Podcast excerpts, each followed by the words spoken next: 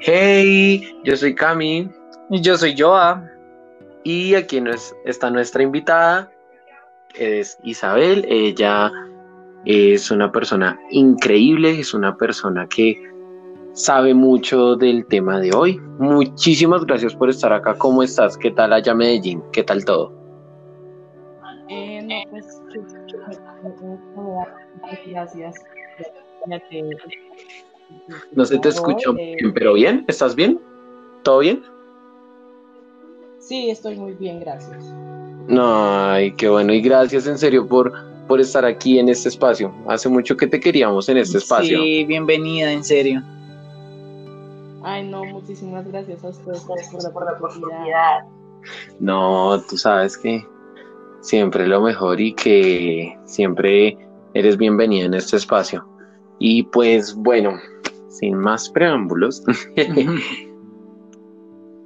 nosotros cuando pues realmente cruzamos con este tema, dijimos es necesario que estés aquí entonces, pues nada, el micrófono es tuyo. Cuéntanos sobre ti, cuéntanos sobre lo que haces y ahí vamos dialogando. Primero la presentación. Eh, bueno, pues me presento, mi nombre es Valencia, eh, pues soy amiga precisamente pues de Camille de Joa. Eh, soy estudiante ahorita pues me paso para tercer semestre de un tecnólogo en gestión y producción. Eh, pues nada, estoy muy contenta pues con mi carrera y, pues yo creo que es como muy importante este ámbito ya que pues es el que nos permite pues obtener precisamente pues alimentos en cuanto pues, a vegetales y frutales y pues aromáticos también que son es muy importantes para el ser humano. Y digamos, pues todos sabemos lo que eh, ha pasado pues con los campesinos, eh, con los que por ejemplo eh, están con todo el tema de la, de la papa que ahorita pues no está muy bien. Sin embargo, esto ya ha venido pasando, me corrigen si me equivoco, pero realmente ya ha venido pasando que muchas veces hay mucha oferta, ellos tienen mucha oferta y hay poca demanda, o es decir, hay mucha demanda, cumplen la oferta, pero entonces cuando la van a vender a las grandes plazas, pues resulta que les compran por muy poco, algo que si tú haces una cuenta, debería ser por mucho más digamos, quisiera que, pues, preguntarte, ¿tú qué piensas de lo que les pasa a ellos? Es decir, que ellos, que un campesino, alguien que labra su tierra, que la trabaja, que está día y noche pendiente, cosecha y luego y luego entonces va, vende, y, pero resulta que les compran por muy poco. ¿Tú qué nos puedes decir desde tu punto? Pues bueno, yo por conocimientos, pues porque he tratado ya, pues, el tecnólogo y eso, tecnólogo y eso, pues de campesino. Eh, pues resulta y acontece que yo creo que esto va pues, muy enfatizado sobre todo a la falta de conocimiento de ellos mismos, ya que muchos trabajan pues, de la manera tradicional y pues eh, desarrollar su trabajo precisamente en los conocimientos que ellos tienen. Y pues precisamente no conocer, digamos, ahora cuánto cuesta, digamos, una hora jornal, como es lo principal que se debería conocer. También el valor los suministros que ellos pueden usar, que eso generaría un gran valor al producto y todo, digamos, los tratamientos o cosas específicas que se desarrollen a la hora del eso va a generar un aumento en su valor. Y pues los campesinos de tristemente se deben desconocer mucho este ámbito. Entonces, pues yo creo que es que la gente que pues que tenemos el conocimiento, los nuevos productores a futuro, ya seamos tecnólogos, agricultores, agrónomos, eh, les demos a conocer precisamente como el valor que tiene su trabajo, el valor que tiene su tierra, porque pues el simple hecho de tu tener un terreno propio del cual tú eh, tomas iniciativa de producir algo, ya eso es un valor, es parte tuya, entonces es algo que yo creo que debería, que debería conocer precisamente el campesino y pues para que así se dé el valor que realmente se merece, merece. Eh, para de desarrollar su, su trabajo. Otra cosa que también suele suceder es que hay campesinos que conocen, pero como quieren seguir en lo tradicional, eh, le dan un, un valor inferior al producto y pues salen perjudicados ya que pues a la hora digamos de, de ser transportado ellos eh, el simple hecho desde el momento en que montan al camión ya el valor puede estar cambiando. Y pues al llegar a grandes sitios a las grandes ciudades obviamente se va aumentar incluso al doble al triple de lo que se le está pagando inicialmente al campesino, lo cual pues es muy triste y es precisamente porque pues ellos quieren seguir, con tal de que le sigan comprando, pues seguirán dando sus productos a menores precios. Claro. No, y es duro, es duro porque ellos, o sea, realmente qué sería, qué sería de la alimentación de las personas de los pueblos, de las capitales, las grandes, las no tan grandes, que sería de toda la alimentación sin ellos. Y entonces... Sin el principal proveedor. O sea, es que realmente tú tienes razón y en esencia si tú... Si lo colocamos desde tu punto y desde varios puntos, se puede alcanzar a ver que la falla gigante está en primero la educación que se les está dando al campesino frente a lo que ellos hacen. ¿Por qué? Porque ellos desconocen claramente pues el valor de su producción, o sea, ellos realmente no tienen un costeo. O sea, el campesino que no tiene que no pertenece a una finca grande no sabe cómo costear un bulto de papa. Saben a cómo lo compran, pero no saben por qué lo compran a ese precio. No, y, y que digamos, si tú, no sé, no sé ustedes qué opinen, pero digamos, también creo que cabe verlo desde otro punto, digamos, no sé, a mí no, pero en el colegio a mí nadie me enseñó cosas como, venga, si usted quiere, eh, pues qué pena el ejemplo de pronto dado como tan a la, a la chabacana, ¿no? Qué pena.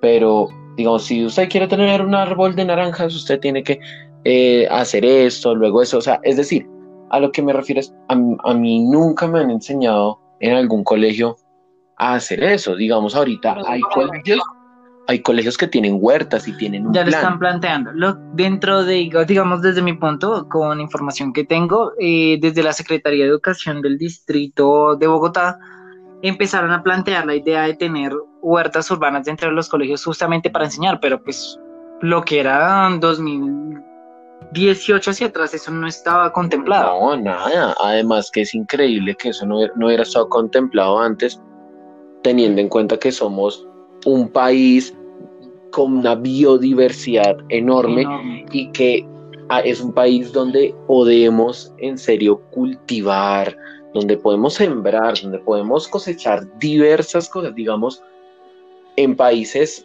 un ejemplo random, países como Suecia, Países Bajos, viven de la importación y hay muchas cosas que, que no hay allá, que uno diría, ven, ¿en serio nunca han probado esto? Cosas como la papaya, por ejemplo. Entonces, es increíble que acá...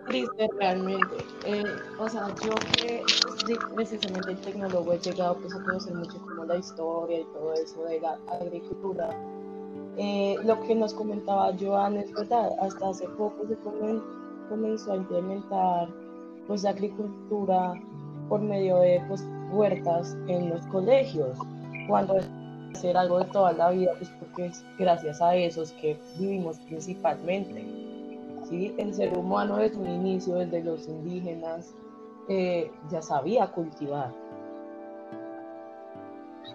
Y Por ejemplo.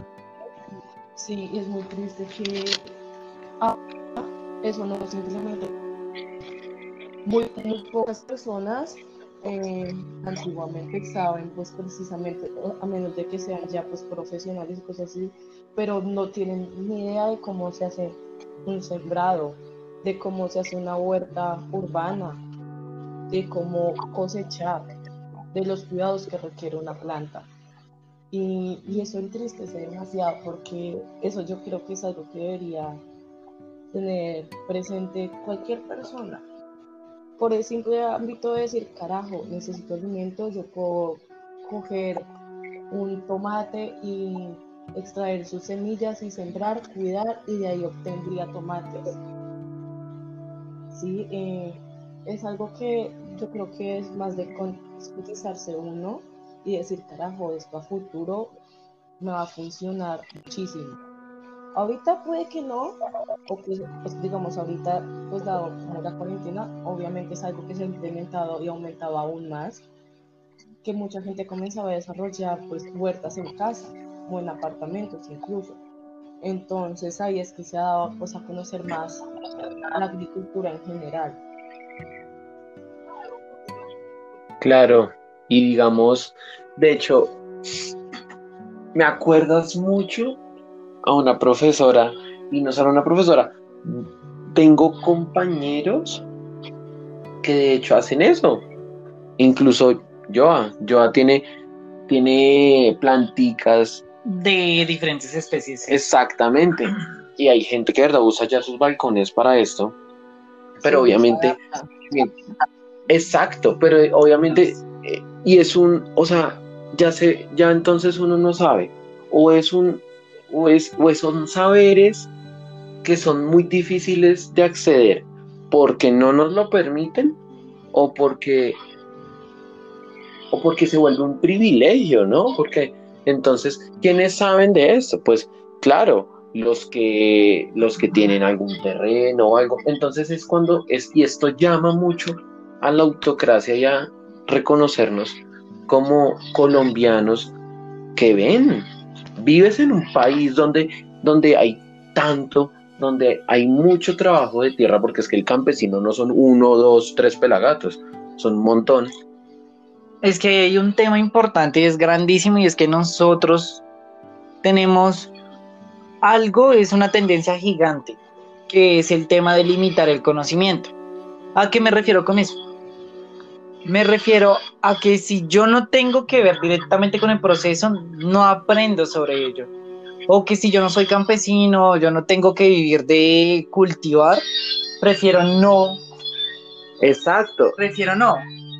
Exacto. Es que entonces es difícil, es, es muy complicado, es muy complicado cuando, cuando realmente no es un conocimiento que se nos da a todos, cuando es un conocimiento que tienen unos pocos y no es fácil. Digamos, tú que estás como, o sea, que tienes más capacidad de hablar de esto, cuéntanos un poco cómo, cómo, cómo se puede de pronto, no sé, eh, sembrar para tener un árbol de naranjas, cómo se trabaja la tierra. Eh, qué tipos de semilla hay, no sé, nos podrías contar un poco sobre eso, porque creo que es un espacio importante donde las personas pueden saber algunas cosas y nosotros también, por supuesto. Claro que sí, total. Bueno, pues les comento, comenzando pues eh, existen precisamente pues muchos, digamos, no sé, que tú me tratabas de la naranja, hay muchos tipos de naranja, ¿sí? Y no todos los tipos de naranja se adaptan al mismo clima, al mismo tipo de suelo. Mucha gente también dice, ah, suelo, eso que va, yo lo piso y ahí está. No, eso es algo que es importante y es un recurso que tenemos, pero es un recurso que es inagotable, por decirlo así, pero tristemente no se renueva. Entonces es algo que toca cuidar y, y pues que toca conocerlo muy bien. Realmente, y más a la hora que es de, pues, de tratar o de querer desarrollar algún tipo de cultivo. Entonces, pues principalmente es eso, se conocer pues precisamente como el tipo de suelo que requiere cada especie, el pH, el tipo de nutrientes, porque pues es un equilibrio como de todo. También está pues el, el ambiente, la temperatura, está el relieve, que eso también afecta.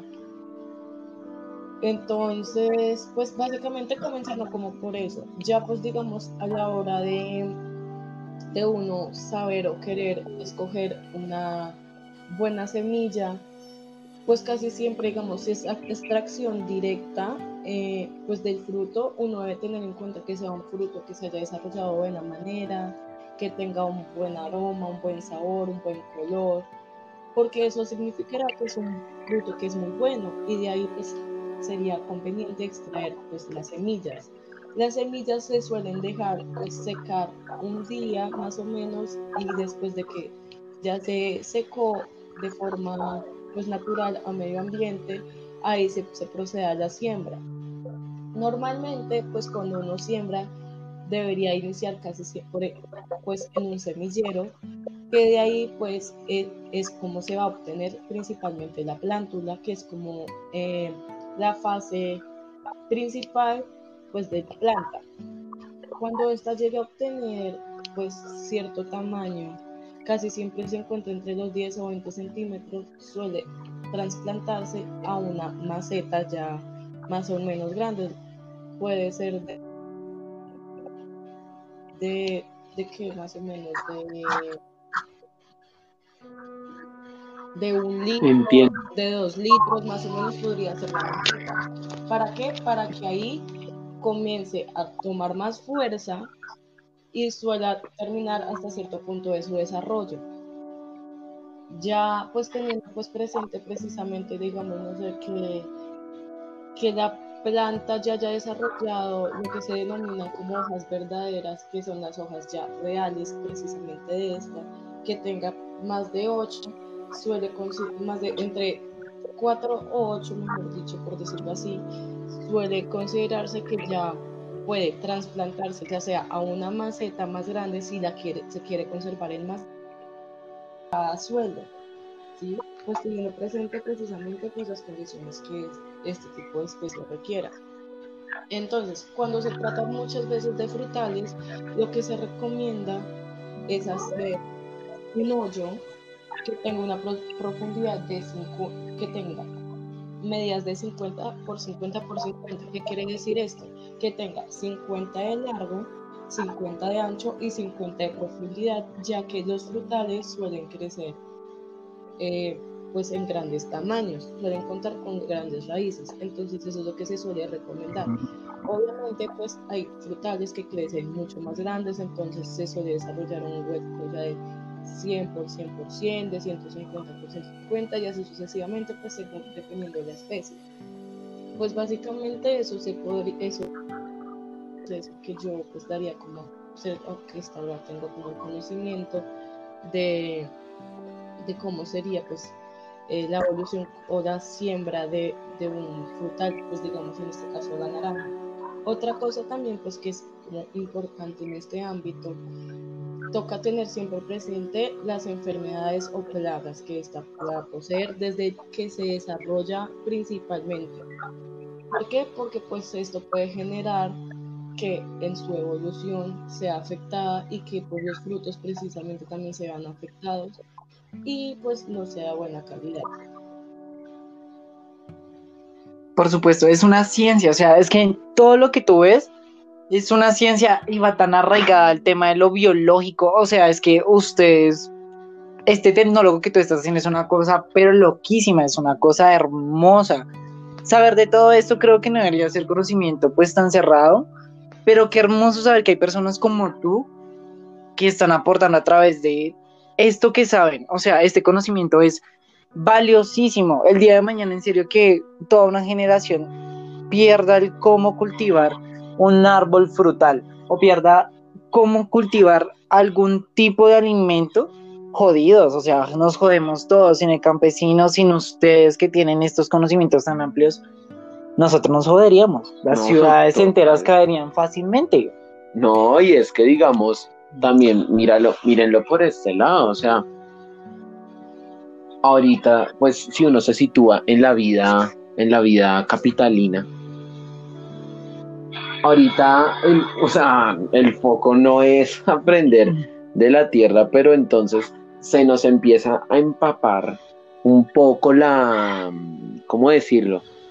Como todas las prioridades, no, las prioridades no, yo diría que es un poco la mentalidad a nivel colectivo, a nivel, o sea, a nivel general, yo, yo creo que se empieza a empapar mucho el tema de qué luces, eh, de, de cómo te impregnas de lo material, de cómo quedas bien, de cómo es tu apariencia, que esto se vuelve borroso para todos.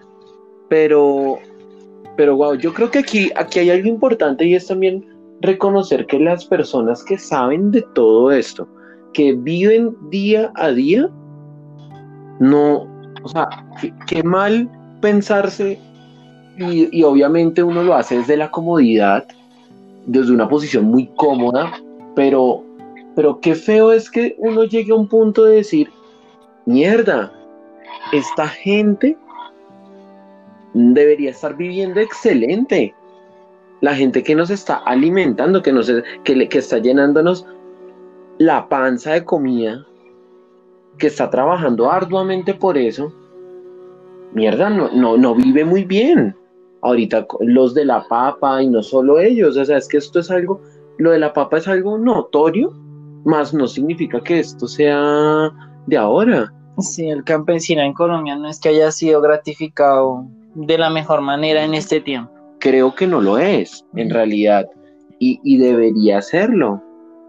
Debería ser mucho más gratificado y obtener muchas más recompensas. Y ahí es donde uno piensa, ¿cuál es la paga? ¿No? ¿Qué es la paga para ellos? La paga es todos los días enfrentarse a quién le da un poquito más que el otro, quién no le quiere dar tan poquito. Mm. ¿Qué es la paga? No, la paga no puede, creo que no, no es como la de alguien que está acostumbrado a recibir mensual N suma de dinero. Y pues me corrigen si me equivoco, pero creo que ellos, o sea, su concepto de paga es algo luchado, es algo de, del batallar día a día y, y, es jodido. Con muchas trabas, sí, tienen muchos obstáculos.